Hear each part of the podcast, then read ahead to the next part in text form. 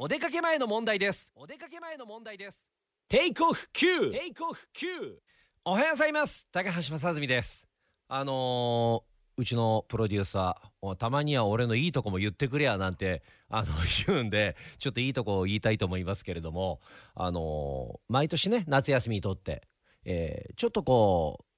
人が選ばないような国を選ぶんですよね。ちょっとそういうとここう行ってみたい。秘境だとかそういうとここう行きたい言うて。で今年もこう変わったとこ行ってきて。で毎回ちゃんとお土産も買ってきてくれるんですよ。ね、あのスタッフにとあと僕にこうお土産買ってきてくれてですね。今年なんかクッキーとかいただいたんですけどそのクッキーをね家に持って帰ってじゃあ家族で食べようかってなったらうちの、えー、小学5年生の息子が「ちょっと待って」っつって。もうあの変わった国のそのいろんなこ言葉が書いてあるから何語で書いてあるかまあ僕らも分かんないんですけどこれ何語みたいな感じでいやこれねちょっと見たことないけどあの学校でもらったプリントに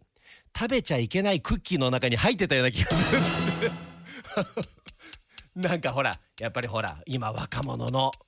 薬とかドラッグとかなんかそういうのがあるじゃないですか。でなんかそういうクッキーでこれ乗ってたんじゃないかなって言って。知らない言葉だからもう全部が怪しく見えちゃって。疑ってましたずっと。ずっと疑っていやでも普通のクッキーだよって言って食べたら「お美味しいじゃねえか」って言って食べてました。ありがとうございます。